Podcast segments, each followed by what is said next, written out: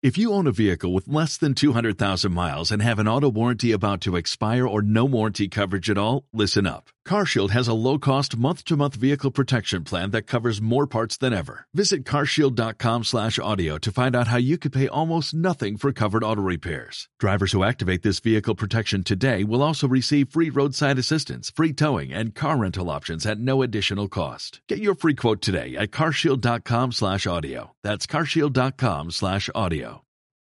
Tengo que decirte, Gustavo, que Sí. hoy no te pude esperar y ya comencé.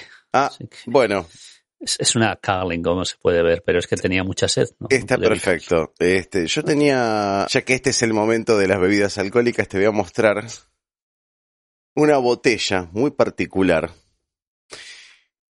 que compré en mi visita a Ushuaia. Sabes que estoy prácticamente recién llegado.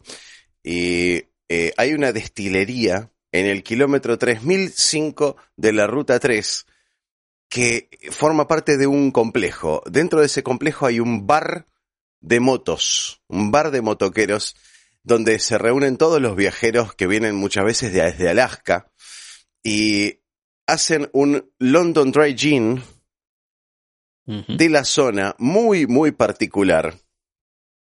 Y este es el, la etiqueta de esto que hacen. Y eh, lo probamos allá en una degustación y, y es maravilloso. Todavía no lo abrí.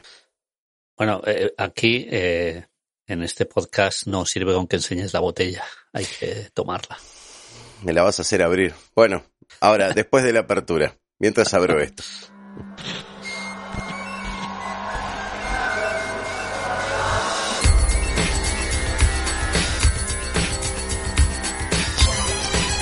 esto te cago. Ay, Tengo, me, me compré, me regaló mi mujer un, re- un recuerdo de, no se ve, ahí está, del Sí, tren tren. del fin del mundo, Ushuaia, el tren del fin del mundo. Así que eh, vamos a probarlo aquí. ¿Cómo estás, José? Bueno, decías eh, algo de moteros que venían de Alaska, ¿no? Sí, Eh, bueno, pues ya que tú estuviste en Ushuaia y los moteros venían desde Alaska, pues hoy vamos a hablar de Alaska, ¿eh? mirá, qué casualidad. Pa- para dar un poco de contraste, polo sur, polo norte. Está perfecto. Pues, eh, bien, ¿a- a- ¿algún aspecto en particular? Eh, digamos, la- las características del suelo, el clima, ¿qué, ¿en qué sentido? Como, como estuviste de viaje un tiempo y te eché mucho de menos, pues no Claro. sabía yo a qué, a qué dedicar el tiempo, pues estuve preparando aquí un, un pequeño podcast, el, el- el tren del fin del mundo en Ushuaia. Claro. Pues ahora nos vamos a ir al, al fin del mundo en Anchorage, ¿eh? allá arriba en, en Alaska. Muy Eh, bien. que por cierto, mucha gente se preguntará, eh, porque bueno, como ya como saben que he viajado bastante, se preguntará Sí. si yo en alguna ocasión estuve en Alaska. No, no estuve en Alaska, pero a punto estuve, a punto estuve de ir a Alaska. Eh, uh, qué bien suena eso. Oh, Por ¿Sabes desgracia, a, través, Está- claro, a través de, a través de la lejos. comunicación esta de mierda, no se puede. Estás demasiado lejos para apreciar lo que estoy apreciando yo. Eh, espero que esto no me haga daño después metiendo la cerveza atrás. Pero lo voy a probar. El, el Te va a mío. sentar me- mejor todavía. Sí, el mío. Y, y te, y te diré otra cosa. En el, pla- planeta cosa. absurdo. Sí. Si eso lo echas dentro de la cerveza, Debe es- ser un espectáculo. Es, es- es increíble. Mm. No se puede creer. Hay un licor que no sé si conoces, José, me imagino que sí, es un licor de origen italiano que es el licor Estrega. No, es un licor, no, no sé. es un licor de color amarillo. Muy, tengo uno acá todavía. Ah, después te lo muestro. Y luego el alcohólico soy yo. No, no, yo te... Somos dos. Yo hago menos propaganda, pero soy, pero soy igual. Eh, me hace acordar mucho a eso. Y por una de esas magias de la técnica digital de edición, aquí apareció el licor estrega. Licor, el licor de las brujas. ¿No?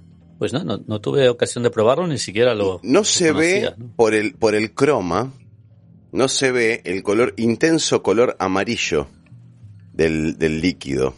A ver, sobre el negro. Vamos a apagar el croma. Me animo. Yo me animo a apagar el croma para que ustedes vean el color real de esto. Del estudio. Del estudio y aparte, de Gustavo ¿no? Sí, sí, sí. Eh, ¿Cómo apago el croma? Non. Ahí está. El color es esto. Blanco. Algo blanco de fondo. No, no hay nada de blanco. Acá. ¿Ves? Color amarillo. Amarillo brillante. Es este bastante impresionante.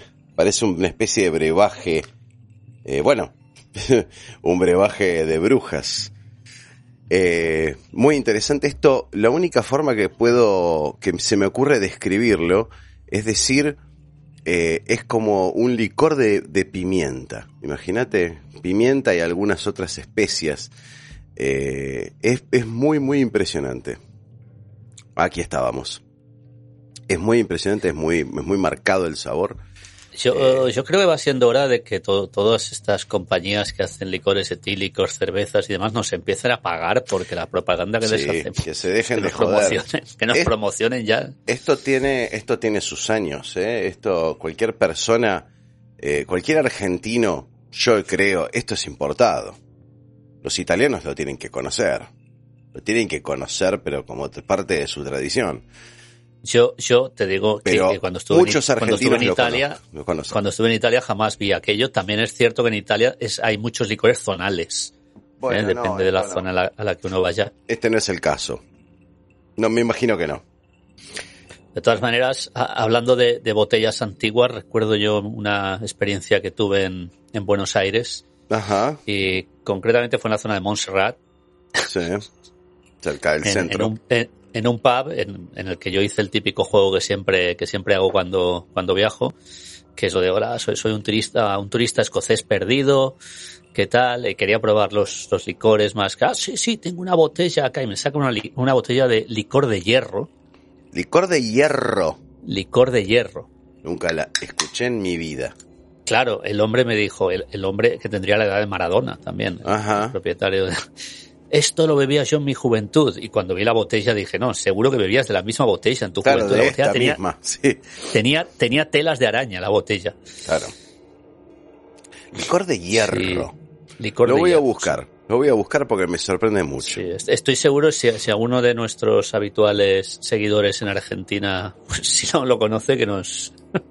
Interesante. Pero sí, sí, sí, sí. Pero sí, ya, ya veo que en Argentina Más- mantienen las botellas durante años y años. Sí, pasa, sucede bastante. Es costumbre. Eh, yo ya mismo estoy buscando licor 43 Palacio de Hierro. Es lo más cercano que hay. Licor de No, hierro. era licor de hierro. La, la botella Sí. lo ponía. Ferroquina.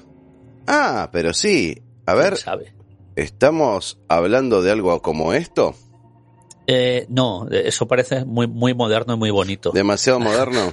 aquella La aquella botella. No, yo recuerdo que la botella ponía licor de hierro en la botella, en la Qué etiqueta de la increíble. botella, que estaba totalmente roída. Qué bárbaro. No, no, jamás lo escuché, ¿eh? Jamás lo escuché. Licor de hierro. No, no. Lo único que se me ocurre es esto. Que jamás la probé. Lo, lo buscaré por curiosidad. Por Además, supuesto. puede, puede que hasta tenga una fotografía. Yo creo que le hice una fotografía a la botella. Seguro. La buscaré. seguro, la buscaré. seguro. Yo también lo haría. Bueno, entonces eh, vamos Pero a vamos a, viajar. vamos a hablar de Alaska, no de licores de hierro. Por eso, de- viajemos, viajemos tranquilos, viajemos a Alaska. Eh, yo norte. vengo de Ushuaia, que es la otra punta de la Panamericana, ¿sí? Y Sí, eh, Sí, la, la la Panamericana comienza en Alaska. une Alaska con Ushuaia, eh, aquí en Argentina, a través de la, por la ruta 3, ¿no? Así que, Bueno, un, un experto te un experto te diría que no, porque la Panamericana tiene un, un pequeño corte. un, un corte en el canal de Panamá. Eh, Bueno, eh, no, no, no es el del canal de Panamá exactamente, es eh, eh, en Colombia, creo que es, a la entrada de Colombia. Eh, ahora, ahora mismo no recuerdo, es el tapón de, por favor, si alguien lo sabe, que, que nos lo indique. sí, eh, que es una zona selvática, es una zona selvática que todavía no se pudo construir a la entrada de Colombia. ah, vos decís que no hay infraestructura.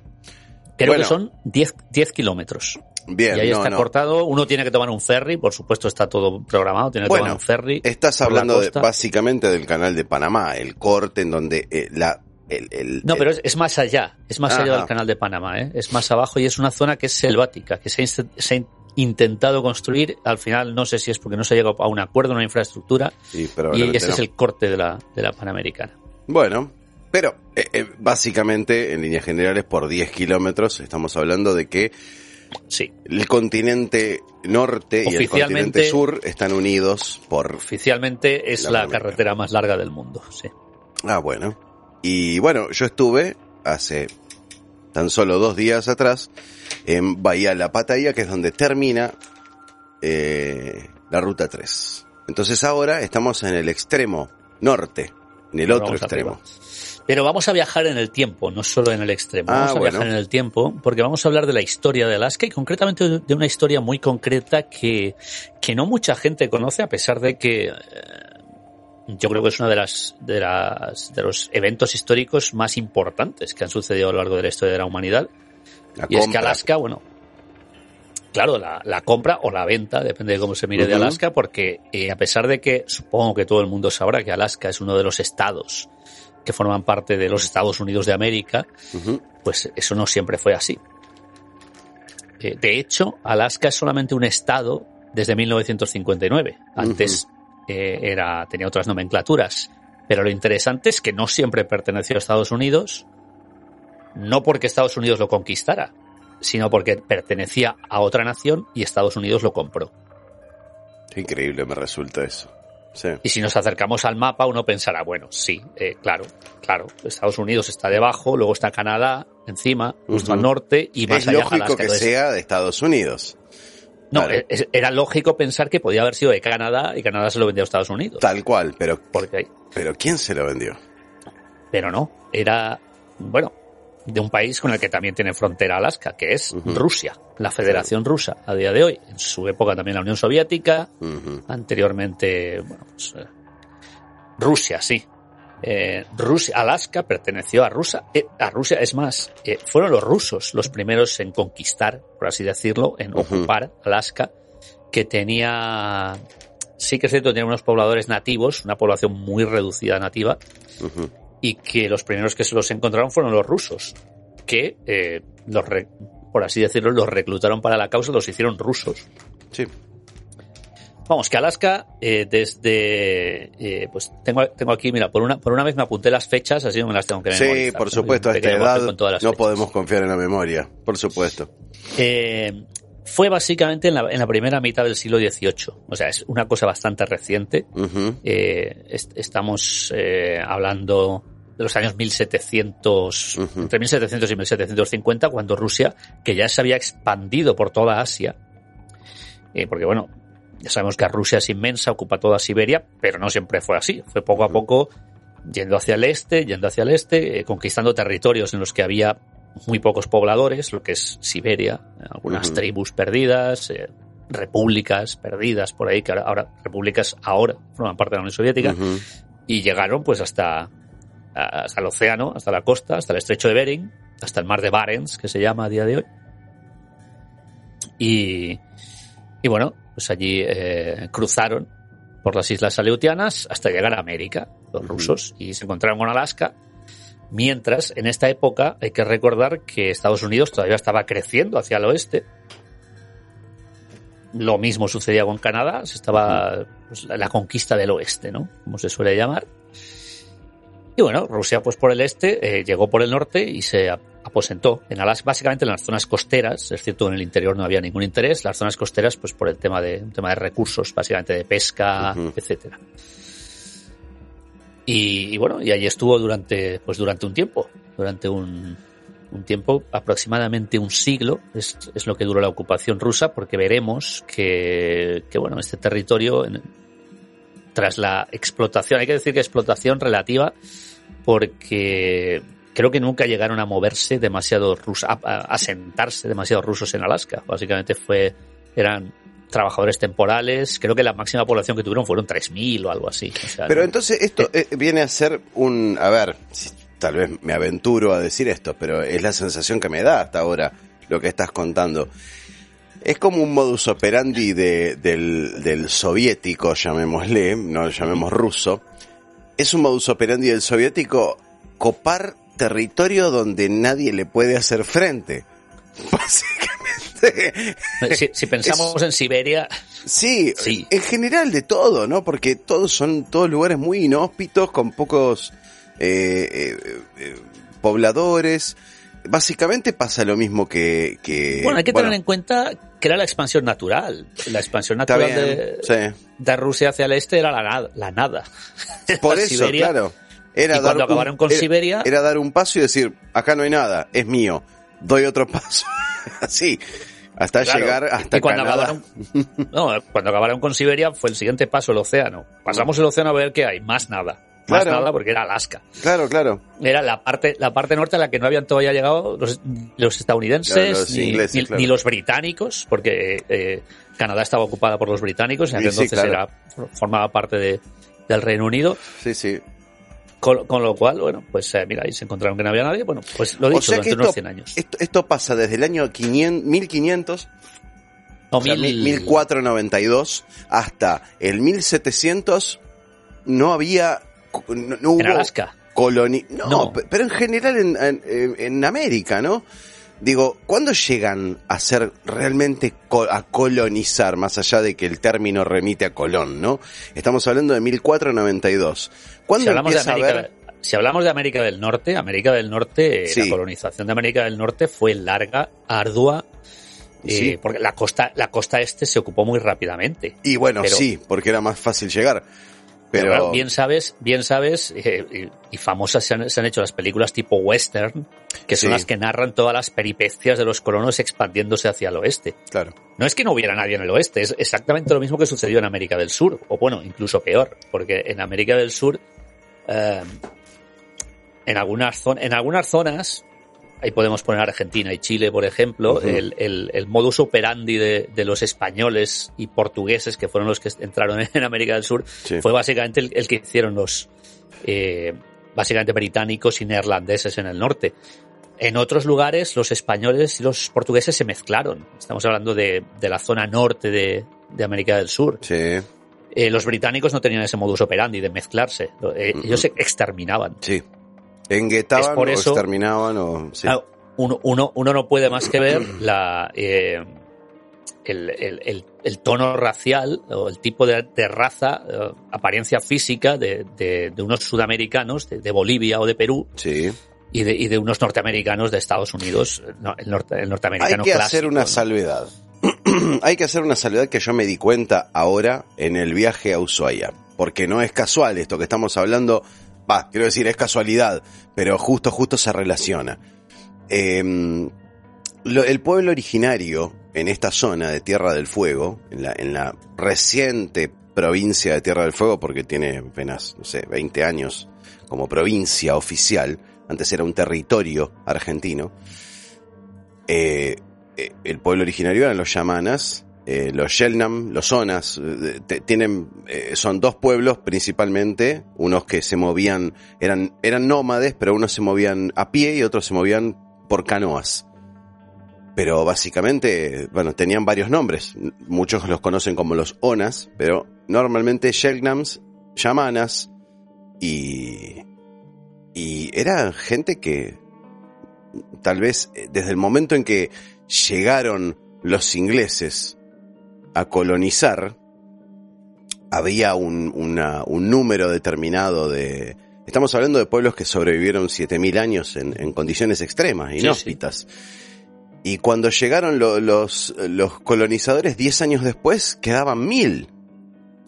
Bueno, Porque esto mismo, se habla... esto mismo se puede aplicar a, a lo que sucedió en Alaska, Bueno, donde se habla- había ya pobladores. Exacto. Eh, Estamos hablando de pueblos que, que vivían a- a- en un promedio de menos 2 grados centígrados, eh, eh, desnudos. Vinieron los, los ingleses y los vistieron. Y la mayoría murió de hipotermia, porque se dejaban la ropa puesta mojada. Lógico. Increíble. Y aparte se habla de eh, las pestes, las enfermedades, las panderas, epidemias Entonces, eh, 10 años después se, se había diezmado la población del lugar. Y es raro, se puede. Yo vi, en general son todos gente, son porteños, son de, Buenos Aires, y, y mucho turismo, muchísimo, pero cada tanto uno puede ver a alguien que podría decir, esta persona es 100% fueguina, es originario o descendiente de los originarios. Es rarísimo, pero hay. ¿Qué pasa? Donde decís vos, Bolivia, Perú, todo eso es más común, por supuesto es todo mestizaje, por supuesto. Así es. Por supuesto. Pero cuando vos te vas al norte, yo observo que hay descendientes de originarios vivos al día de hoy, que son los clásicos indios, entre comillas, mal, malísimamente llamados indios, con el pelo largo, eh, canoso, eh, una mezcla un poco rara porque los ves con sombreros de, eh, de como los que usaban los, los este, el sheriff de, de la, del western, uh -huh. ¿no? Eh, que es, es, un cruce cultural impresionante. Ver a un indio con un sombrero, pero bueno, eh, sería una pluma en todo caso, ¿no? Pero sí, por eso te digo, los han exterminado, pero yo creo que también lo, los han enguetado en cierta manera y han dejado no, ciertos focos pocos, en paz. Pe pocos. Los pocos que quedaron, los pocos que quedaron fueron efectivamente enguetados y ya sabes que existen las reservas. Las por reservas eso, en Estados Unidos es una de las digo. cosas que por, sí, sí. por, suerte a día de hoy parece que esto está ya bastante superado, aunque muchos indios prefieren seguir viviendo en, en sus reservas, indios llamados. Sí, indios. sí, bueno, no todos entendemos. Ya, ya, ya, sabes por qué surgió aquello de indio. Es sí, porque por cuando Colón, cuando Colón llegó a América pensó, pensó que, que era la las India. Indias. Sí, sí, sí. y, y, de ahí viene, ¿no? Sí, sí, Bien, tal cual. Eh, pues, eh, bueno, te, te, iba a hacer una salvedad, ahora que comenzabas con el tema este de que los, los, uh, los rusos solo se expanden a lugares eh, inhóspitos, Donde ¿no? no, se puede defender de batalla. Pues mira que es curioso que Mm. el tema de, el tema de la venta de Alaska va a venir porque se enfrentaron con alguien ah. en un territorio no tan inhóspito que fue en la guerra, en la famosa guerra de Crimea. Ajá. Eh, que fue cuando se intentaron expandir por el Mar Negro, bueno, Crimea, que a día de hoy el sudoeste mucha sería. Eh, sí, sí, sí, efectivamente, ya hacia la parte de Ucrania, básicamente. Sí, Crimea es, es, Ucrania. Eh, la guerra de, de, Crimea, aquí lo tengo apuntado, por supuesto, eh, fue entre 1853 y 1856 uh -huh. y acabó en derrota para los rusos. Se enfrentaban, eh, entre otros, en, era un, una, un, un, bando aliado bastante grande donde estaban eh, fundamentalmente el Imperio Otomano, los turcos, claro. por proximidad, y los británicos que pasaban por allí dijeron, nosotros nos metemos, en el, como, como, siempre han hecho. Sí, sí. ¿Eh? los británicos siempre se meten en todo. Bueno, entonces el, el, el, zar que había por aquel entonces era el zar Alejandro II y después de esta derrota en la guerra de Crimea necesitaba dinero, necesitaba plata. El, Rusia había básicamente eh, quemado todo, su... Eh, todas sus reservas pues en, en, aquella guerra y se había quedado bastante mal. Esta no fue la única razón. Eh, todo viene de aquí, de la guerra de Crimea. Después de, después de perder esta guerra, la primera razón eh, por la que Rusia piensa en vender Alaska es básicamente por la plata. La segunda razón es porque pensó que si Crimea ya fue difícil de defender estando bastante cerca de Moscú, de lo que era la capital, claro. imaginémonos un territorio como el que estaba ya, ¿cómo vamos a enviar a las tropas hasta Alaska? Bueno, cuando enviemos a las tropas, aquello ya está tomado completamente. Claro. Bueno, esto es una zona muy distante, es mejor intentar hacer negocio con ella. Sí. Y la tercera y razón fundamental es que la guerra que perdió en Crimea fue contra los británicos. Y la primera frontera que se encontraba el territorio de Alaska era Canadá, que eran uh -huh. los británicos, porque Canadá pertenecía al Reino Unido. Claro, eh, el zar Estaba Alejandro perdido. II el zar Alejandro II pensó, después de perder esta guerra, esto, estos, estos tíos nos van a continuar arrasando por el primer sitio que puedan, que va a ser Alaska. Claro. Y entonces eh, el hombre este, el, el, zar, pensó inteligentemente, bueno, mm. ¿y qué tal si se lo vendemos a, a los que están justo debajo, que seguro que les interesa, porque no se lo vamos a vender a los británicos, que son nuestros no, enemigos a día de hoy. Claro no. no. Tenemos una potencia que acaba de nacer, en aquel momento Estados Unidos era una potencia muy joven, de hecho, estaba eh, en mitad de su guerra civil cuando todo este plan se elaboró. Estaba Estados Unidos en mitad de la guerra civil. Y, y dijo, bueno, pues si lo, si lo vendemos a los Estados Unidos, que, que siguen su expansión hacia el oeste, y así ellos hacemos que Estados Unidos sea la frontera y nos protegen de los canadienses. Y aquí es donde surge, aquí, aquí es donde a mucha gente le explota la cabeza. Claro. Porque dice, ¿no? ¿Los amigos de los rusos eran los estadounidenses? O sea, Rusia Mm, prefirió no. vender Alaska a los estadounidenses porque eran sus amigos. No, pero en aquel entonces eran sus amigos. Sí, claro. El enemigo mortal de Rusia en aquel entonces era el Reino Unido. Porque eh, había perdido esta guerra, estaba, estaba en otra guerra también en Pakistán. Eh, bueno, en Pakistán hubo una especie de guerra fría en el siglo XIX, entre, otro día lo comentaremos, entre el, el, eh, Pakistán, más bien Afganistán, lo que es el actual Ujú. Afganistán, más bien esa zona. Y entonces dijo, pues nuestros amigos los estadounidenses nos salvarán. Eh, los estadounidenses estaban en plena guerra civil, así que en un principio, eh, bueno, pues no, no consideraron la opción. Eh, creo que fue como unos 10 o 20 años después, una vez acabada la guerra civil, cuando retomaron las conversaciones. Al- Algo así como, ¿os acordáis de lo que nos dijeron los rusos de vendernos Alaska? Mm, Esto fue un, un- el secretario de Estado que había por aquel entonces, eh, cuando se va a realizar la venta, que era un tal Seward, William Ujú. Seward, cre- creo que era, que fue secreta- secretario de Estado con Lincoln también. Eh, bueno, esta venta sucede muy poco después de que se, se asesine a Lincoln, de hecho. Y, y fue pues mucha, mucha gente del gabinete de Lincoln estuvo implicado en, en esta venta, que si quieres te hacemos una pequeña pausa, voy a por una cerveza y, y Sí. te cuento los pormenores ¿Por qué no? Dale, más detallados. Vamos a hacer así. Y volvimos eh, renovados con el, el contenido etílico. Yo lo que hice fue... eh, Lo de la cerveza no era broma, ¿eh? no, no, no, no, claro, pero yo en este interín hice un agregado a mi cerveza y te digo que está tremendo esto. Era una muy buena idea. Sí, y no solo buena idea, sino que ahora eh, tu relato va a ser mucho más divertido. Bien, entonces. Sobre todo, va a ser divertido cuando te hable del precio por el que se vendió Alaska. Eso, me, es, eso es una de las cosas que más me intrigan. Me intrigan. Habría que hacer la conversión, ¿eh? A plata Eh, de me hoy. tomé, me tomé Te incluso la molestia de hacer la conversión a, las divisas de con- 2021. del- del Continúe, pastor, eh, que eh, estamos todos interesados. Eh, el 30 de marzo de 1867 se firma, se firma finalmente la, la venta por 7.2 millones de dólares. Claro, uno lo escucha hoy millones, y causa siete gracia. millones de dólares. Pues, Hay, hay propiedades en Estados Unidos que propiedades Sí, casas que valen 30 millones. Sí, seguro. Qué cosa increíble, ¿no? Lo, lo que conf- confirma esto de que la inflación existe en cualquier país. Los argentinos se tienen que quedar tranquilos. Sí, pero que- no hasta, no hasta, no hasta tanto punto existe la inflación, ¿eh? No, bueno. Porque trasladado, trasladado a cifras de 2021, que Ujú. me tomé la molestia en hacerlo, el precio de Alaska, decías que hay casas de 30 millones. Sí, eh, bueno, Sí. precisamente en la Gran Manzana. Por ejemplo.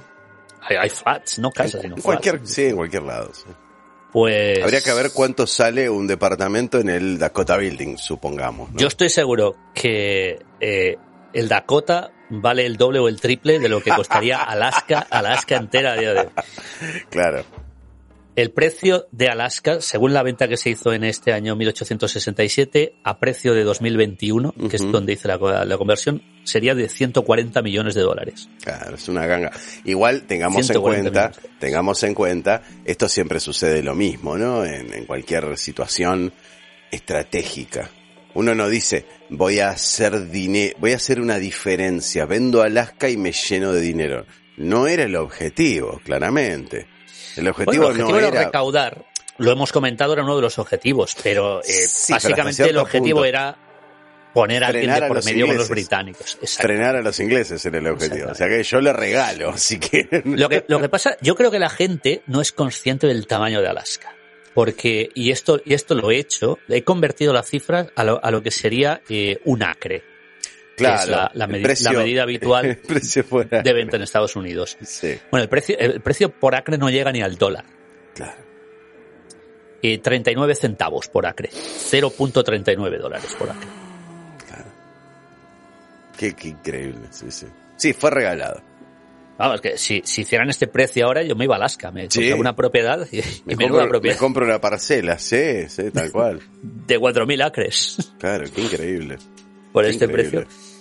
En fin. Eh, bueno, el, el 18 de octubre, eh, unos meses después de este año 1867, hay que, hay que apuntarse. En 1867, este fue el año de la, de la venta de Alaska.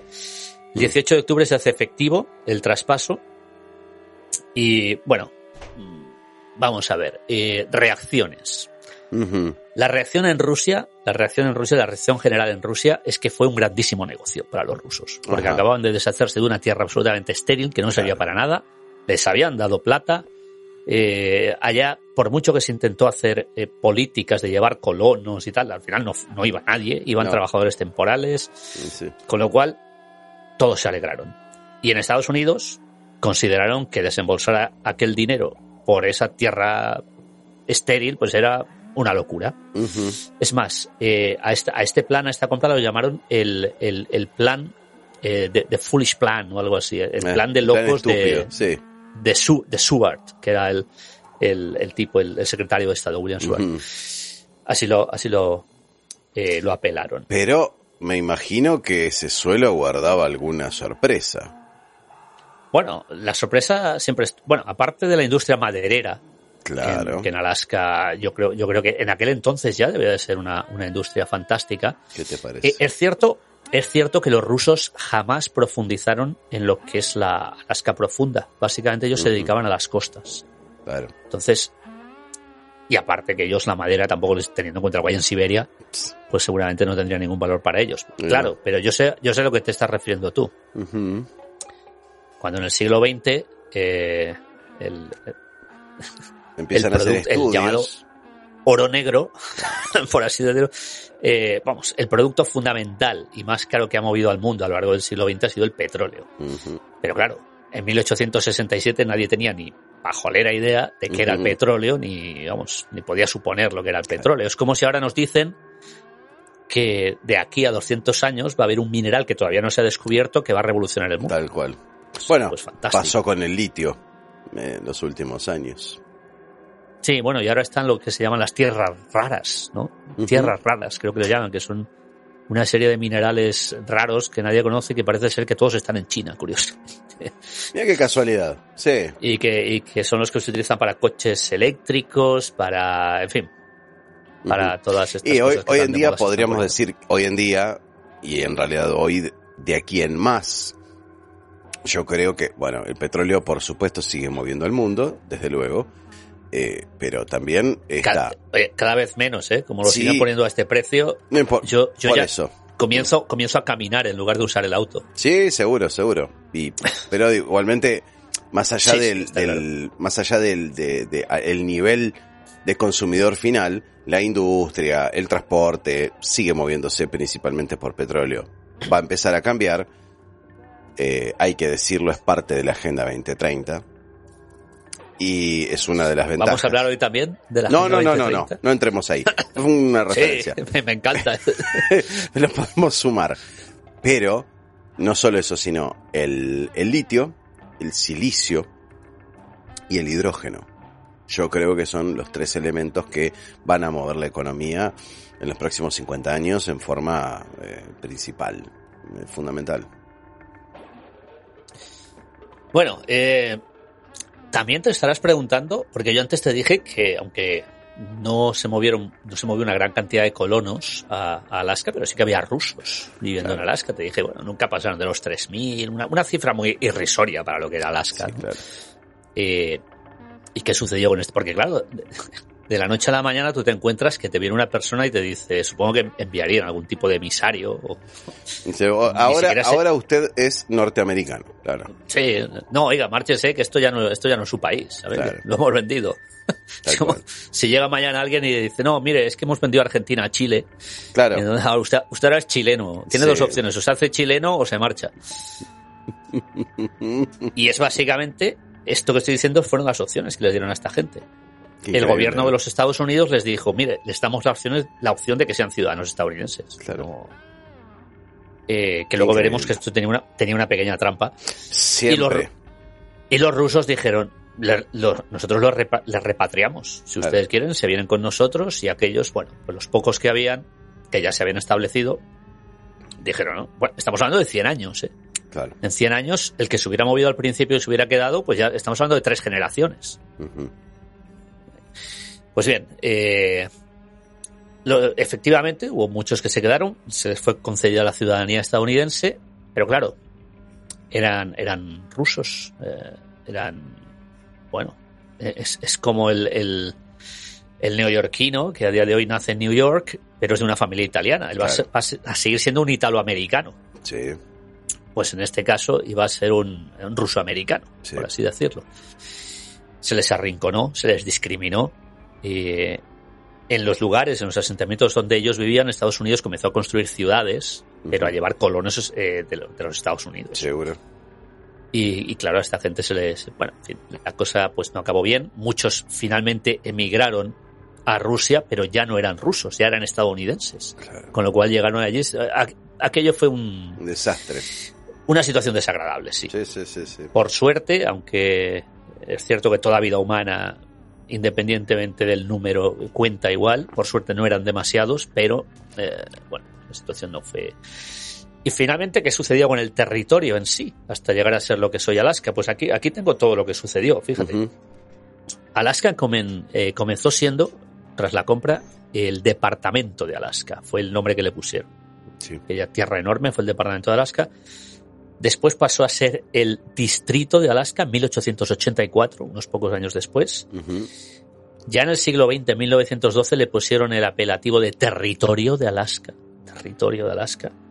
Y como dije al principio, eh, se le fue conferido el estatus de Estado en 1959. Mm, re- Bastante Muy- muy recientemente, recientemente. si tenemos en cuenta, sí. Después de la Segunda Guerra Mundial, Claro. De forma muy reciente. Eh, y ya sabes que en los últimos tiempos pues creció bastante, eh, entre otras cosas por la explo- explotación petrolífera. Anchorage se ha convertido en una ciudad relativamente importante también. Incluso tuvimos eh, a punto, a punto estuvimos de tener una vicepresidente eh, de Alaska, que era Sarah, Sarah Palin. Sarah Ujú. Palin. Muy famosa por decir aquello de desde Alaska se puede ver Rusia Sí. se mofaron de ella, eh, pero, pero lo que no sabían, no lo sabía ni ella cuando lo dijo, es que efectivamente tenía razón. Desde es Alaska se puede ver Rusia. Porque hay el el límite entre Alaska y Rusia está establecido en las islas Diómedes, que están en el estrecho de Bering, y tan solo hay dos kilómetros de separación entre ambas islas, con lo cual desde Alaska se puede ver Rusia. Perfectamente. Sarah puede ir nadando. razón. De de hecho, se Es hizo, más, se hizo. Caminando se puede ir. Porque esa zona invierno, creo sí. que es Sí. el agua se congela. Efectivamente. Eh, hubo una nadadora estadounidense eh, en mitad de la Guerra Fría, que fue en el año 84, Ujú. que, que lo hizo, que lo hizo. Y fue, y fue condecorada por Ronald Reagan y por Mikhail Gorbachev, por los dos. Mira, claro. En fin, La, la mujer que llegó nadando a Rusia desde Estados Unidos. Qué increíble. eh, la curiosa historia de, de la venta de Alaska. No sé qué, cómo se te queda el cuerpo después de escuchar la historia completa. Esta, esta, es interesante. eh, eh, es bueno, claro, completa, completa no, hay muchos, hay por muchos supuesto. otros. Por He supuesto. obviado algunas pequeñas historias, pero vamos, es, a mí me apasiona esta. Es muy lindo, es muy lindo. Aparte, eh, eh, darse cuenta, eh, entender finalmente por qué.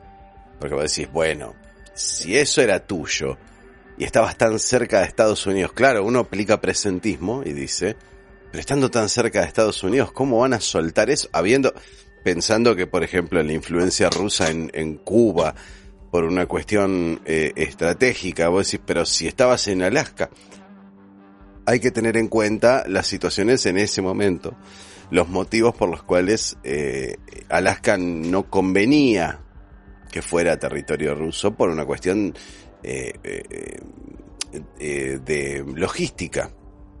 Defender esa zona le resultaría carísimo a los rusos por una cuestión Mucha de gente apoyo. mira al pasado de forma histórica y se quedan, eh, siempre pasa, es lógico, en el pasado más reciente.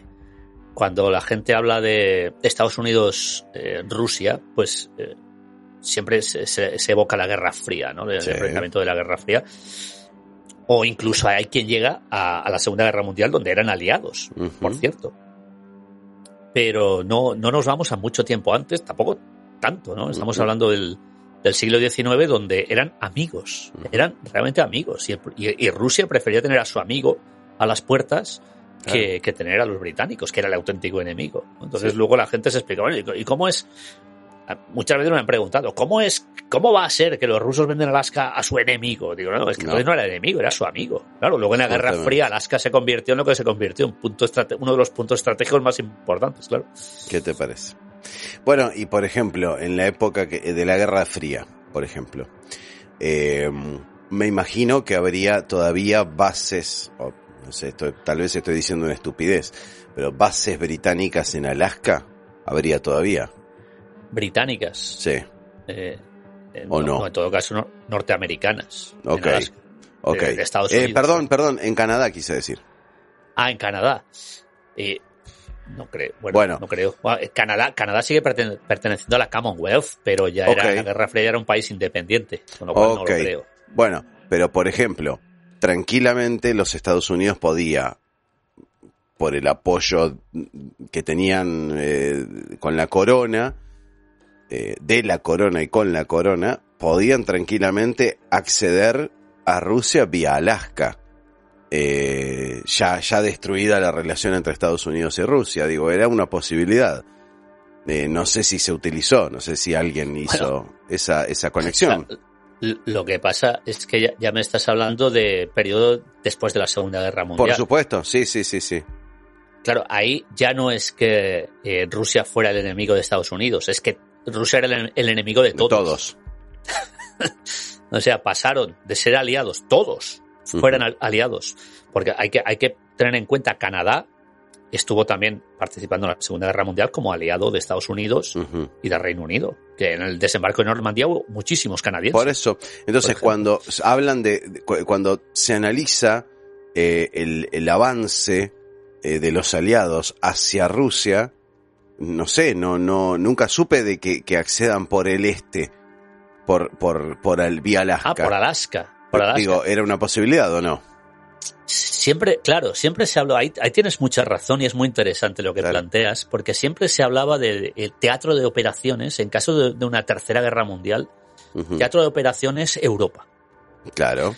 Y es por eso, es por eso que surgió el famoso Pacto de Varsovia, Que esta- estableció eh, los países satélites de la Unión Soviética, como fueron eh, Polonia, Checoslovaquia, que era- eran todos como delimitar una franja antes de que lo que es la, la Europa occidental, donde estaban pues los países de la OTAN, Claro. eh, avanzaran, avanzaran hacia la Unión Soviética. Claro, nos puede parecer muy, muy absurdo y estúpido si lo miramos desde el punto de vista que comentas ahora. ¿Para qué quieres establecer una franja de separación cuando tienes a- a- al lado mismo a los Estados Unidos? Exactamente. A dos kilómetros de distancia, literal. Efectivamente, Claro. efectivamente. Y bueno, te voy a decir más. En, en esta zona, en las Islas Diómedes, los soviéticos pusieron una base. Porque Ah, era bueno. la zona más cercana. Los, norteamericanos no. Los estadounidenses no la pusieron. Y no. Tenían Claro, un pueblo porque- de. Un pueblo, un pueblo además, un pueblo de, eh, de la zona. De un pueblo de los de lo que era la tribu originaria de la zona de Alaska. Lo- los tenían viviendo en, en aquella isla, en las Diómedes. Claro, porque si vos te pones a pensar, era una vía de acceso muy sencilla. No sé si sencilla, a ver, había un recorrido muy grande desde ese punto hasta el lugar de, de conflicto. Bueno, claro, a ver, también hay que tener en cuenta que el, el- el cerebro, el punto neurálgico de Rusia era Moscú. Claro, Moscú queda muy lejos de a la- en el oeste. Hard Casi, West. casi Hard West. No, sé exactamente, no sé exactamente la distancia, pero es posible que New York, no, yo creo que, no, no, sí, seguro. Sí, De New York está más cerca a Moscú exacto. que, que posiblemente de San Francisco, que es cruzando Sí. el Pacífico. Sí. Entonces, posiblemente por eso un ataque por el este, eh, perdón, Claro, un ataque por el, por el oeste, por el oeste de Rusia era Sí. más lógico. Eh, claro, por el este era impracticable. Pero bueno, era- Pero estabas dentro del territorio de ellos. Yo pienso en eso, ¿no? Exacto, Sí, sí. Tal vez por, por Es eso no soy estratega es más, bélico. No, no, vamos a, no vamos a ir tan lejos. Estados Unidos tenía bases en Japón.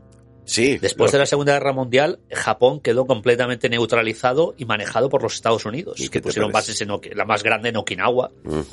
Y desde Japón era también dar un saltito de una isla. Creo que es la isla Sahaidin, la isla que está justo al norte de, de Sapporo. O sea, es eh, que es una isla rusa. La misma historia. Claro. Sí, por eso. Eh, es, es, es llamativo, es llamativo. Claro, uno no puede aplicar presentismo. Eh, uno no puede Es pensar los muy- problemas. Eh, Yo creo que la Guerra Fría es todo muy confuso. Es Ya- confuso. ya fíjate, nos hemos, nos hemos trasladado desde, desde la historia de Alaska a la, a la Guerra Fría, pero en la Guerra Fría es todo muy confuso porque Mm, si uno lo mira, mira un mapa y, y ve todas las opciones, vamos, es que la guerra podía haber estallado en cualquier momento y con una facilidad tremenda, si realmente había tantas tensiones. Al final a mí lo que me da la impresión cuando analizo la Guerra Fría es que lo mismo que estamos viendo que sucede ahora con muchas otras guerras y muchas otras historias que nos cuentan era toda una falacia. No había tanta tensión. Pero era muy bueno hacer pensar a la población que había esa tensión para Puede que ser. cada uno de los sistemas de los sistemas políticos siguieran vivos. El comunismo diciendo que malo era el capitalismo y el capitalismo diciendo que malo era- el comunismo. Por si no, no hubieran posiblemente subsistido. Por supuesto. Sí, sí, es el problema de siempre. Eh, ¿Tenés ganas de, de, de que carguemos un mapa y, y marcar algunas cuestiones de interés?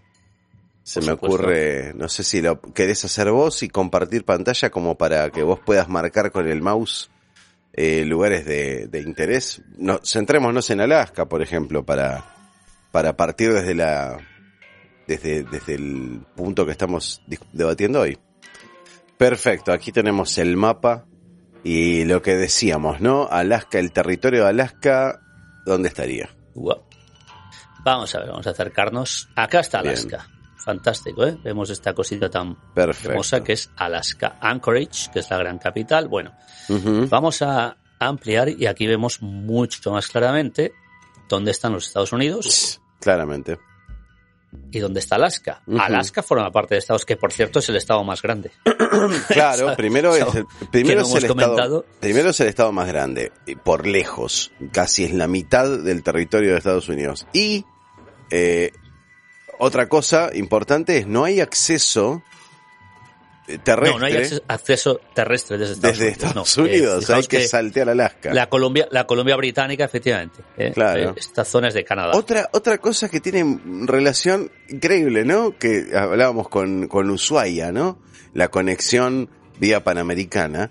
Eh, Tierra del Fuego no es accesible desde el continente, ¿eh? estamos hablando de una isla, eh, no es accesible desde el continente porque tenemos el estrecho está de Chile Magallanes. por medio. Está Chile de por medio y el estrecho de Magallanes. O sea, hay que ir sí o sí por el agua y pasando a Chile para acceder al territorio de Tierra del Fuego. Salvo, por supuesto, volando, desde luego, ¿no? Ahí lo vemos. Ahí lo vemos. Claro, cl- ahí está, exactamente. Ahí tenés. ¿Ves la línea que, que divide los esta, esta territorios? es la zona más estrecha, ¿eh? la zona Exacto, de Este es el Cerro, estrecho de. Magallanes, exactamente.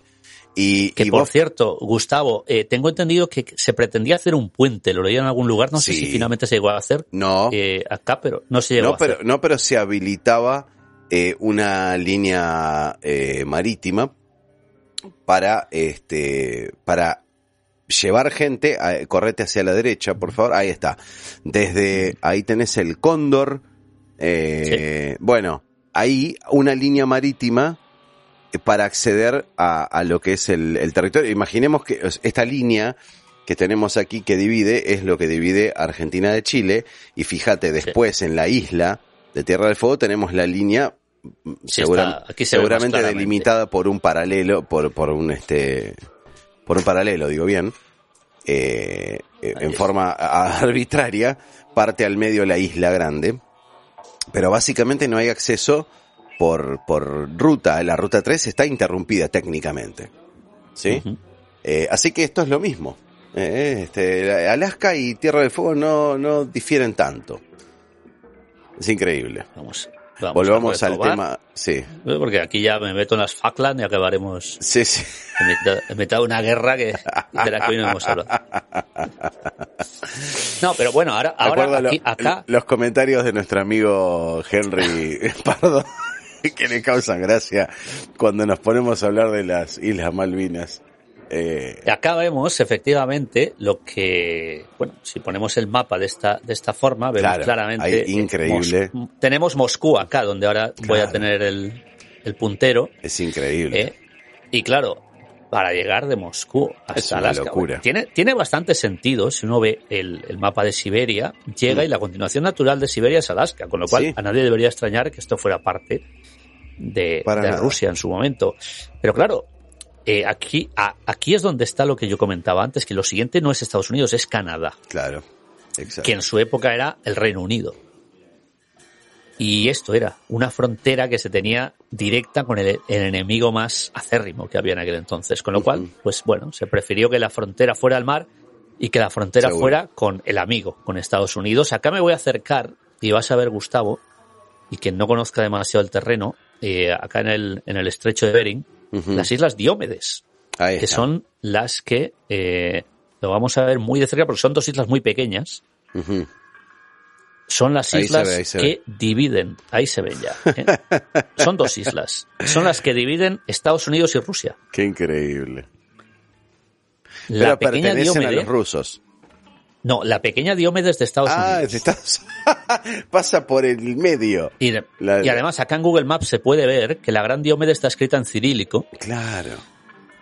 Y la pequeña Diomedes está escrita en, alfabeto latino. Qué increíble. ¿Verdad? Bueno, pues justo por en medio acá hay dos kilómetros. Sí, Dos kilómetros. Eh, creo que no llegan ni siquiera los dos kilómetros entre ambas islas. Bueno, no solamente es la frontera entre los dos países, sino que además es la frontera del cambio de fecha. Claro, exacto. Así que puedes viajar en el tiempo. Bueno, se dice, se dice que desde una isla se puede ver el futuro. Y es cierto. Se puede ver el futuro. Qué increíble. Sí, sí, sí. Eh, es más, no hay, no hay exactamente 24 eh, horas por el tema de las de los usos horarios, creo que son 22 horas, completamente. Entonces, Qué bárbaro. Eh, 22 horas de diferencia eh, entre una isla y otra. Sí. Eh, bueno, 22 horas, un día, está amaneciendo el mismo día, está amaneciendo el mismo día, bueno, el mismo sol, lógicamente, pero no amanece el mismo día en las dos islas, amanece un día, digamos, en una amanece el 30 de agosto y en la otra amanece el 31 de agosto. Qué increíble, qué increíble. En fin, curiosidades, ¿eh? Sí, sí. Ahí a ver si nos alejamos más, vemos la línea de, separación del día. Sí, la línea, ahí está, justamente. Ahí, la vemos. Ahí está. Perfecto. y un poco arbitraria también la, forma de dividir. Bueno, bueno, por necesidades, ¿no? Si, si, quieres vemos algo, algo más bonito. Me voy un poco al Pacífico, un poco más abajo, y vemos la cosa más arbitraria que puede ah, uno ver. Mira que es el famoso, el famoso martillo de Kiribati. Ajá. Eh, bueno, Kiribati, que es un archipiélago que si acerco veréis, ahí no se ve nada, se ve solo el océano, pero si acerco veréis que si acerco veréis que están, hay varias islas que son las islas de Kiribati. Es una fantástica nación del Pacífico que cuyo uso horario es más 14. Claro. ¿Y, ¿Y, por qué? Más 14 y no más 12. Sería lo lógico. Bueno, pues porque eh, fueron unos listos que dijeron, vamos a hacer turismo y lo vamos a hacer siendo la primera nación en el mundo en ver el, el, año nuevo. El año nuevo. El año nuevo. En este, eh, lo hicieron justo antes del milenio de, claro. Del cambio, al año 2000, porque dijeron, vamos a ver la primera nación en el mundo. Las primeras personas que vieron el cambio de milenio fueron los, eh, los, no sé si hay gente viviendo ahí, sí, sí, claro, es, una, es una nación. Es, una Kiribati, nación. Es, una este, nación. Los, los pobladores de Kiribati, qué increíble. Qué bueno, increíble. ¿Con cuánta diferencia? Al menos dos horas. Sí, bueno, no sé cuál es el siguiente. Y, vamos a ver, creo que es por ahora. ¿Existe el más 13? Sí, sí. Ah, bien, bien, bien. Más 13. Bueno, tiene creo que es Bora Bora, es una de las islas, es una de las, ah, ahora mismo no lo sé. Pues no sé exactamente cuál de todas las islas, porque son muchas las que hay en Kiribati. Increíble. ahora estoy viendo que hay una ciudad en Kiribati se que se, llama, Londres. London. Qué increíble. Bueno, no hay dudas de quién colonizó esa zona, ¿no? O tal vez es por ahí pasó, pasó absolutamente todo el mundo. Por, ah, sí, mira, Bora Bora está acá abajo, no, pero Bora Bora pertenece a Tahití, me parece, sí, French Polynesia. Polinesia, claro.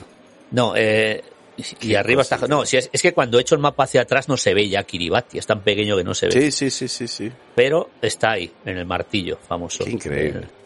Bueno, entonces queda clarísimo Volviendo queda a clarísimo que, eh, bueno, es lo que yo planteaba, tiene cierto asidero, eh, podrían haber accedido a Rusia vía Alaska porque al fin y al cabo pertenecía a Estados Unidos y a Estados Claro. Unidos siendo aliado de los ingleses en la Guerra Fría estamos hablando eh, y Segunda Guerra Mundial también podría haberse tomado como una forma de acceso a esa, pero bueno, por cuestiones logísticas, alguien mira, habrá eh, decidido que no era buena idea.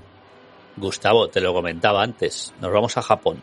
Claro, Te decía antes Ahí que lo todo tenemos. Japón estaba tomado por Estados Unidos. Esta cosa larga de aquí, esta cosa larga es la isla de Sahaidin, creo que se llama. claro, está ahí Eh, nomás. Acá la tenemos. Esta isla larga, bien. Y esto de acá es la isla, eh, aquí, aquí ves, Sapporo. Sapporo. ¿verdad? Que es esta. Bueno, pues es- esta, esto era, esto era lo que tenían que cruzar entre Claro. Japón y, y Rusia si querían invadir por esta, Claro, por esta zona también. totalmente. Eh, realmente era mucho más fácil hacer por esto supuesto. tanto desde Alaska como desde la posición de Japón o cualquier otra, que tener que entrar, entrar aquí el, el- Claro, por toda Europa, pasar. Polonia, lo que era Checoslovaquia entonces, Por supuesto. la frontera estaba la frontera estaba, estaba establecida acá en Lituania, Bielorrusia, eh. Ucrania, todo esto era la Unión Soviética antiguamente. Y, y perdón, ¿y qué, qué papel juega Finlandia en esto? En, esta, en este escenario. ¿En cuál de todos? Porque En la- Finlandia es un país que juega muchísimos. Bien, porque veo ahí que también es limítrofe, ¿no? Sí, Finla- Finlandia. eh, bueno, ahora, ahora, precisamente en estos días, es cuando está negociando su ingreso en la OTAN, Mm, por todo el tema que, de, de las Rusia-Ucrania. supuestas esc- escaramuzas entre Rusia y Ucrania que está viendo ahora mismo y demás. Eh, Finlandia eh, se enfrentó, bueno, se enfrentó. eh, los soviéticos invadieron Finlandia durante la Segunda Guerra Mundial. Bueno, siempre han, estido, siempre han estado en guerra, por así decirlo. Y sí. Y, y los soviéticos sufrieron la mayor derrota de toda la Segunda Guerra Mundial en Finlandia, contra un puñado de granjeros finlandeses. Lo que se llama, vamos a quitar el mapa ya, porque Sí, sí, sí. la gente, la gente, aunque somos muy feos, quieren ver nuestra- nuestras caras. Sí, por favor. Te decía, Gustavo, que el tema de la guerra, la, la Winter War, que se llama, la Sí. guerra que hubo en, en el invierno entre el 1940 y 1941, fue una de las peores derrotas que, que tuvo la Unión Soviética, si no la peor que tuvo en toda su historia, porque eh, bueno, 10.000 granjeros finlandeses eh, se cargaron a casi 2 millones de rusos. Oh, No oficialmente, porque los rusos nunca reconocieron los dos. Llegaron a reconocer 180.000 bajas, que ya era una barbaridad. Pero, pero eh, tu- tuve la ocasión, cero. tuve Sí, la sí. ocasión de visitar la, la zona en, en uno de mis viajes, la zona de Suomusalmi, la carretera de Rate, porque se llama la, la batalla de la carretera de Rate. Y recorrí la carretera, que es una, una carretera que a día de hoy sigue siendo camino, sigue sin estar asfaltada, está igual que estaba en el año 1940. Ujú, Lo que pasa es que yo hice el recorrido en verano. eh, entre, entre 5 y 8 grados de temperatura. Claro, en invierno menos 40. Eh, sí. Y se congeló hasta el diésel de los, de los camiones de los vehículos Claro. pesados, que fue lo que hizo que se estancara toda la, toda la comitiva rusa que entraba por, por esa carretera, que era una carretera con una especie de embudo, realmente. Ellos dijeron, "Ah, son granjeros, vamos a meter acá todos los carros blindados, todo. Y los carros blindados se quedaron congelados eh, en mitad de un loda- lodazal de nieve y Claro. y claro, lo- los granjeros pues tenían unas trincheras que, por cierto, el, el que quiera ir a esa zona, hay un museo además en, en Sumusalmi, eh, es una visita obligada, es una visita obligada sí. porque te lo explican perfectamente. Y, est- está la historia de un, de un granjero que eh, destrozaba tanques con un palo, ese era su arma. Y se enfrentaba a los tanques con un palo.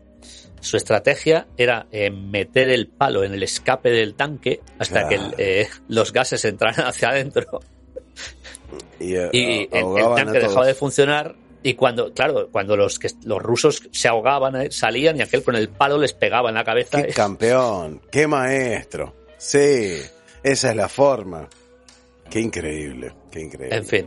Sí, Eh, sí, sí, sí. Hablaremos otro día del tema de, de la Obvio. guerra de, de invierno y de la carretera de Rate, porque es, es también un tema que me apasiona y, y no en vano eh, hice un viaje en el que me lo, me lo pasé en grande en Finlandia. Y sí. No, muy divertido, muy divertido. Bueno, entonces este, que, eh, el tema el tema Alaska termina acá, entonces tenemos alguna otra reseña.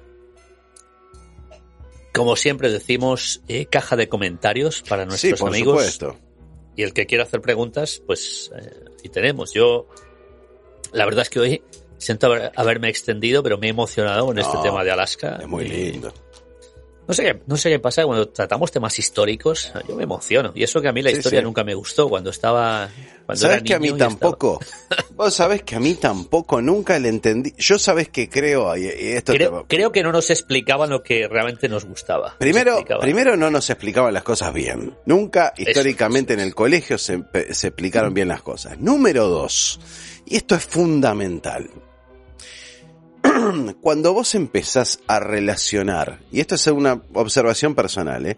cuando vos empezás a relacionar los hechos históricos que aparecen en los, en los libros de texto, que primero, por favor, redáctenlos mejor, señores, porque es un embole. Cuando los empezás a relacionar con hechos históricos, van a ser históricos. Lo que estamos transitando hoy va a ser histórico. Es histórico. Lo vemos en la presencialidad.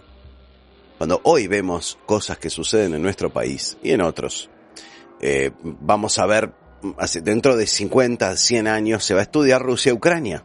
Se va a estudiar la pandemia de COVID-19 como hoy en día hacemos referencias a la gripe española. Pero el vivirlo, y cuando, eh, eh, o sea, cuando uno lee una mala gestión, cuando lee un, un movimiento estratégico de algún país, uno no entiende. Yo cuando era chico no lo entendía. Decía, ¿cómo puede ser? Y hoy en día me doy cuenta de que estamos gobernados por personas, no por gobiernos. Cuando no lo piensa así, yo creo que mientras uno se va poniendo más grande, va comprendiendo la historia de otra manera, porque la comprende desde la presencialidad. Yo hoy en día no pienso que la gente del pasado era gente más atrasada, simplemente era gente con menos desarrollo tecnológico, pero la, la capacidad de pensamiento era la misma que nosotros. Te diría eh, que incluso más. Incluso más a veces, porque tenían menos Netflix y menos distracciones. Exacto. Eh, entonces, ahí entendés, eh, o, o cuando estudias culturas milenarias, China, Japón, ¿no? Entonces, eh, sí, yo creo que la historia se comprende, mientras uno más grande se pone, mejor la comprende. Estoy 100% a favor de esa idea. Por eso, creo que la persona interesada eh, en desarrollar estudios históricos, incluso los revisionistas históricos, tienen que tener una determinada edad eh, cronológica en donde pudieron haber visto ciertos cambios en vida, eh, ciertos eventos importantes también, ¿no? Hay que ver también la época de cada país y empezar a entender todos los movimientos históricos desde otro lugar, no desde el texto, no desde lo académico, sino eh, desde la vivencia personal. Me parece que va por ahí. Sí. Me pasaba lo mismo que vos. No, tengo más que decir. Totalmente de acuerdo en todo. Entonces vayamos a las letras estúpidas del rock, si te parece, José. Eh, si querés empezar vos, si estás listo, eh, yo tengo Estoy que hacer una... Estoy listo, pero eh, voy, a, voy a hacer una salvedad. ¿eh? Muy bien. Hoy, hoy, hoy, por favor, eh, no podemos llamar a esta sección las Letras estúpidas. Más, más estúpidas, no, porque he traído, he traído a este programa una de las, eh, yo creo, mejores letras de la historia. Bueno, entonces las, let- las mejores letras del O rock... sea, siempre, Simplemente la, traje, la traje porque la, la escuché el otro día nuevamente. Es un, es un tema muy conocido y que estoy seguro que en dos o tres frases, si no en la primera ya lo vas a conocer. Bueno, Pero eh, hay mucha gente que no lo conoce y no sabe eh, lo, lo- lo bonito que. bien. Bonito entre, entre comillas. Y va- vamos a ver si la computadora me- no me sigue jugando malas Te, pasadas. te la acompaña acá. en la travesía de- del análisis Ya de la letra. Muy bien. Cuando estés listo yo te Así escucho. que, bueno, vamos a ver, la tenía acá y me volvió a desaparecer. La computadora está hoy. Bueno, le damos juguetona. tiempo, le damos tiempo. Yo ya aquí tengo preparado el mío también, que es una canción también muy conocida, Mientras una surge. agrupación muy conocida. Sí, sí, pero vas vos primero. Eh, y también, también, vamos a, vamos a ver qué pasa con la reacción de la gente eh, y tuya eh, en A este mí- caso. A mí, eh, voy a empezar, la, la tengo acá. Muy bien. A mí, insisto, este, este me parece, esta me parece una de las mejores letras de la historia del rock, pero eh, he creído necesaria traerla. Muy bien. Comenzamos. Sí. Así que Sgt. Pepper te tomó por sorpresa. Será mejor que veas bien a través de los ojos de tu mamá. Ajá. Esos anormales o freaks, que es la palabra real, Sí. esos anormales tenían razón cuando dijeron que estabas muerto. El único error que cometiste estuvo en tu cabeza. Dime, ¿cómo duermes? ¿Cómo duermes por las noches? Qué linda historia que tiene esta canción. Supongo que a estas alturas ya sabes qué canción es. Sí.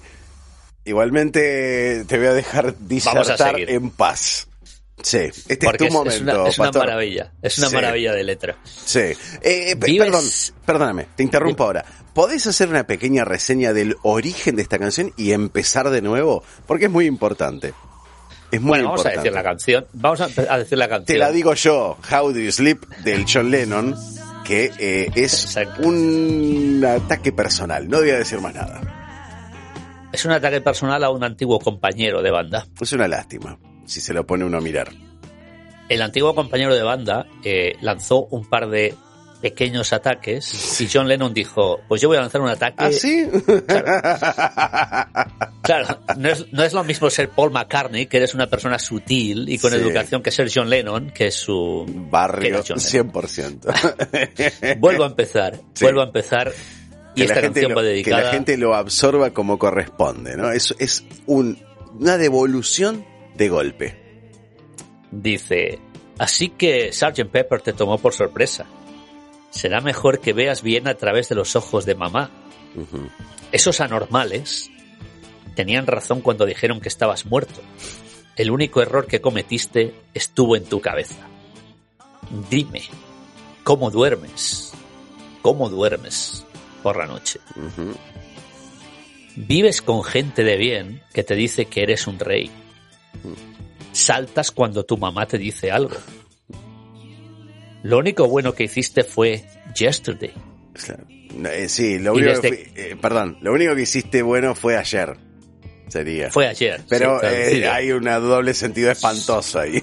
El doble sentido viene con lo siguiente, que es, y desde que te fuiste, solo eres Another Day, claro. que es el nuevo single de, de Paul McCartney por aquellos días. Desde que te fuiste, solo eres otro día. It's just another day. ¿Cómo duermes? ¿Cómo duermes por las noches? Es Te voy a decir una cosa, la, la- la- el, el verso que más me gusta es el último, A pesar de todo lo que ha dicho ya. Dice, una cara bonita puede durar un año o dos, pero muy pronto verán lo que puedes hacer.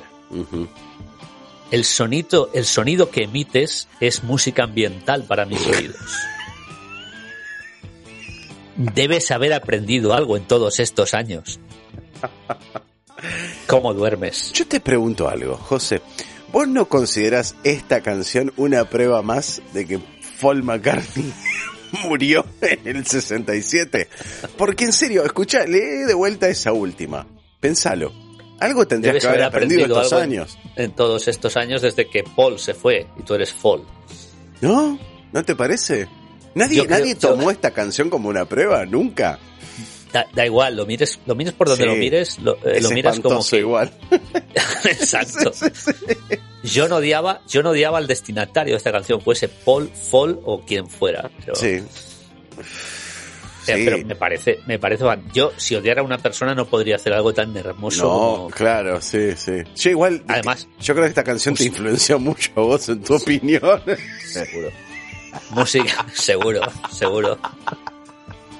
Nunca, nunca fui, nunca fui un gran fan de Paul, quizá debido a que escuché esto cuando era muy joven. Claro, me imagino, sí, sí. Te, te, te acomodó la Eh, tendencia.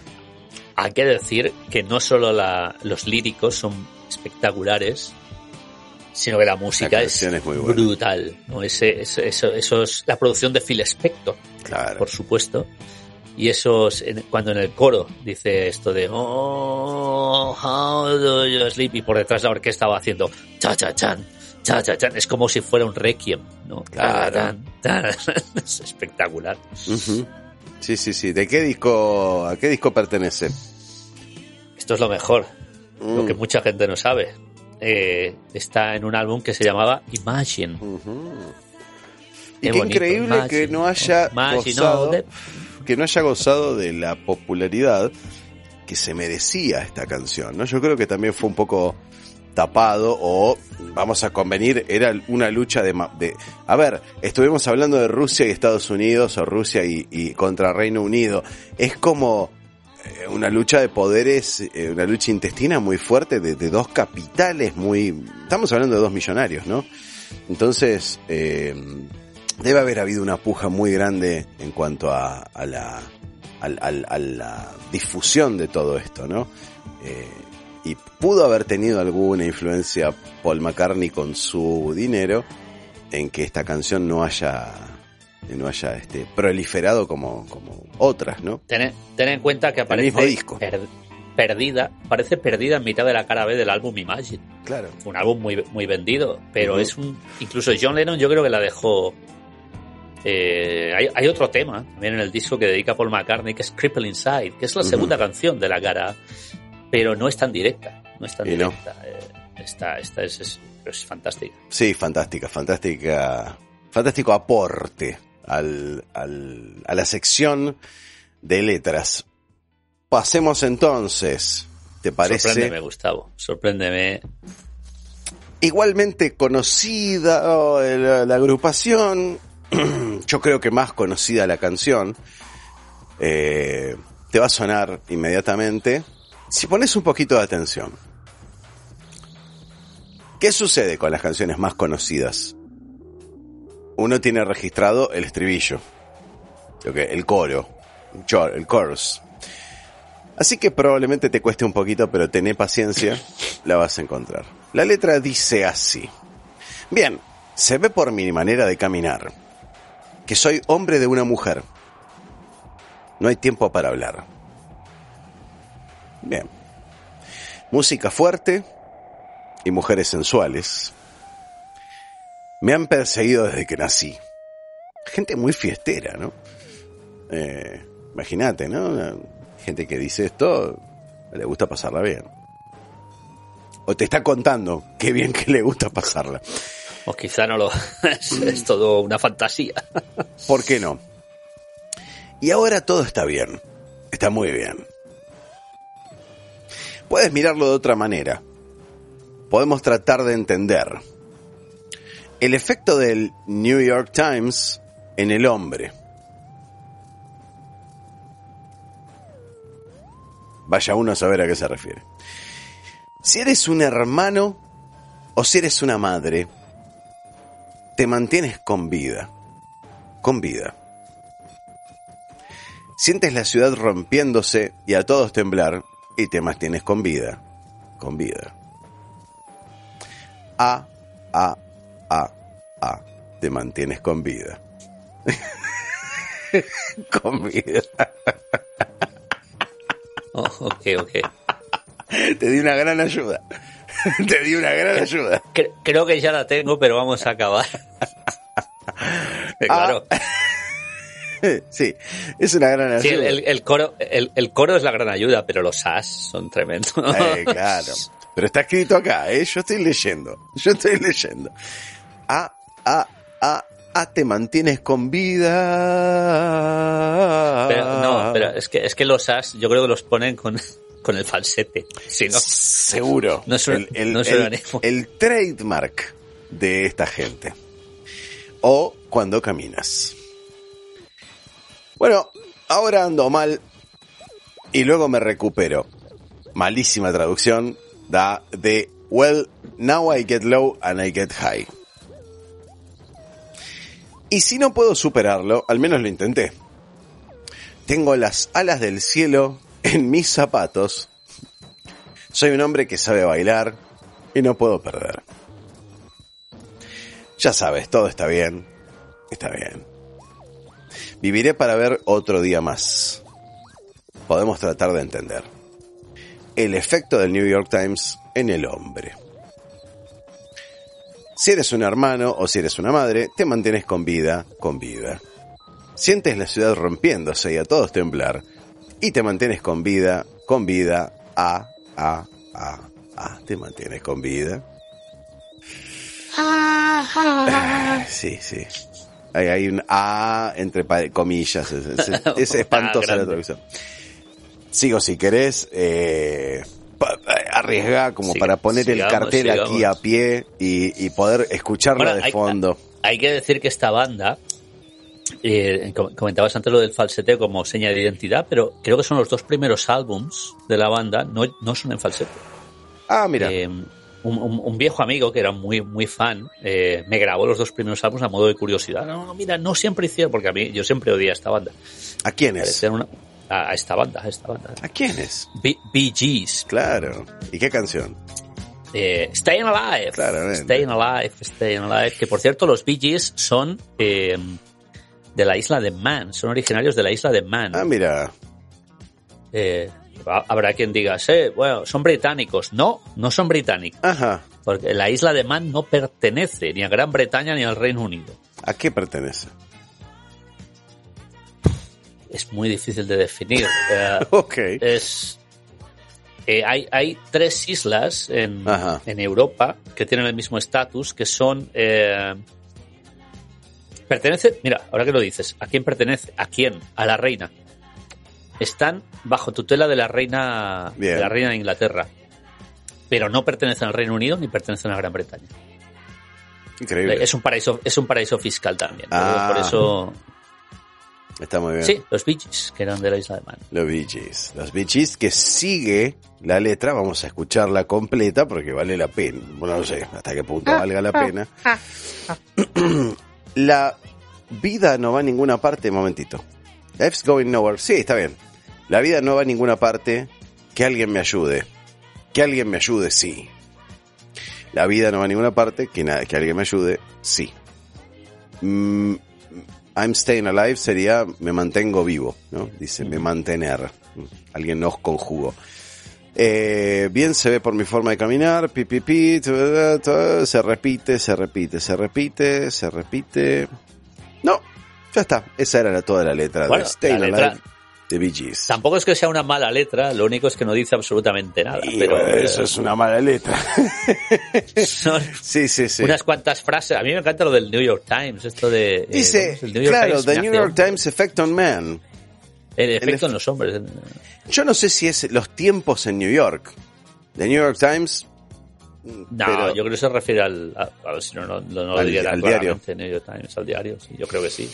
Puede ser dos for- de las dos formas, ¿no? El efecto del New York Times en el hombre o los tiempos en New York, el, el efecto de los tiempos en New York en el hombre, que me parece la más apropiada, la menos traída de los pelos, al fin y al cabo, ¿no? Bueno, estoy seguro que la prensa también tiene un efecto muy nocivo en el hombre.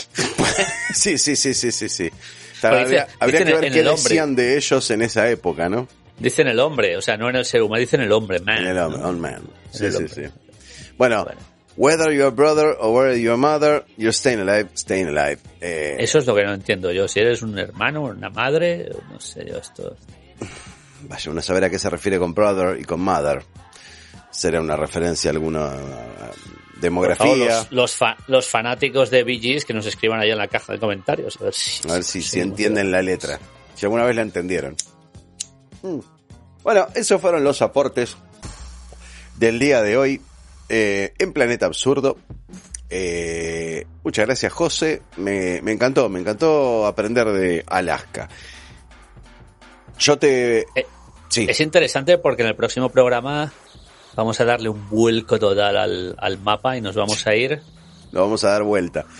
Eh, yo creo, por todas las cosas que he escuchado y cuando uno mira el mapa, es increíble las similitudes que hay entre Alaska y Ushuaia es, eh, y, y, Tierra del Fuego. Es increíble, ¿no? Porque es Eh, un... nor- norte y sur, eh, sí. Sí, Claro. y aparte están conectados, eh, al menos en la teoría, están conectados en vía te- por vía terrestre eh, a través de la Panamericana.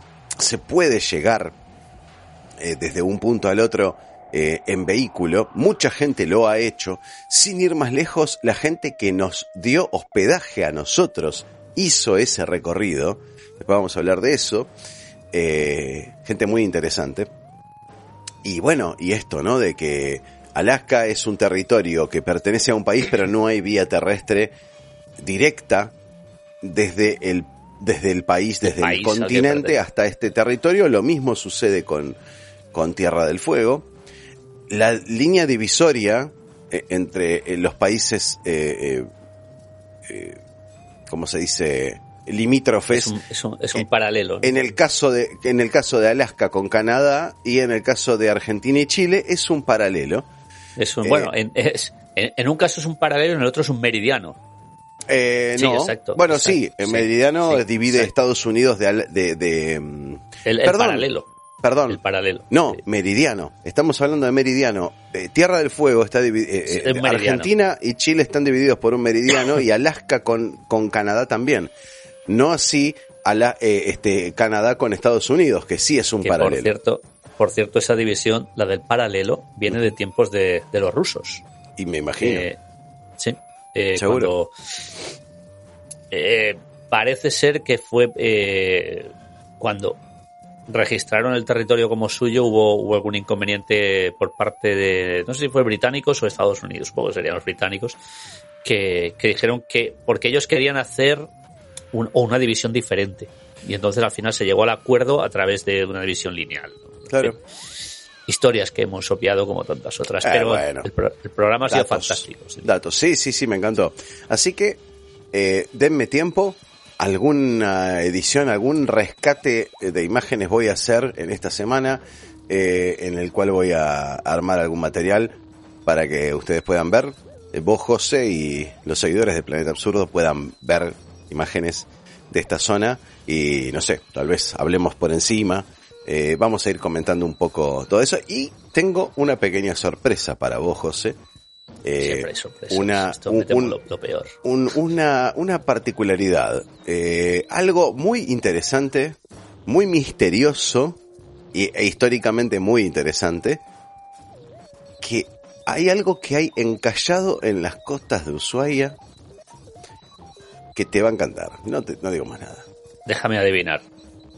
Es un barco. Un barco. ¿Y qué va a haber encallado? Sí. No, por eso era fácil.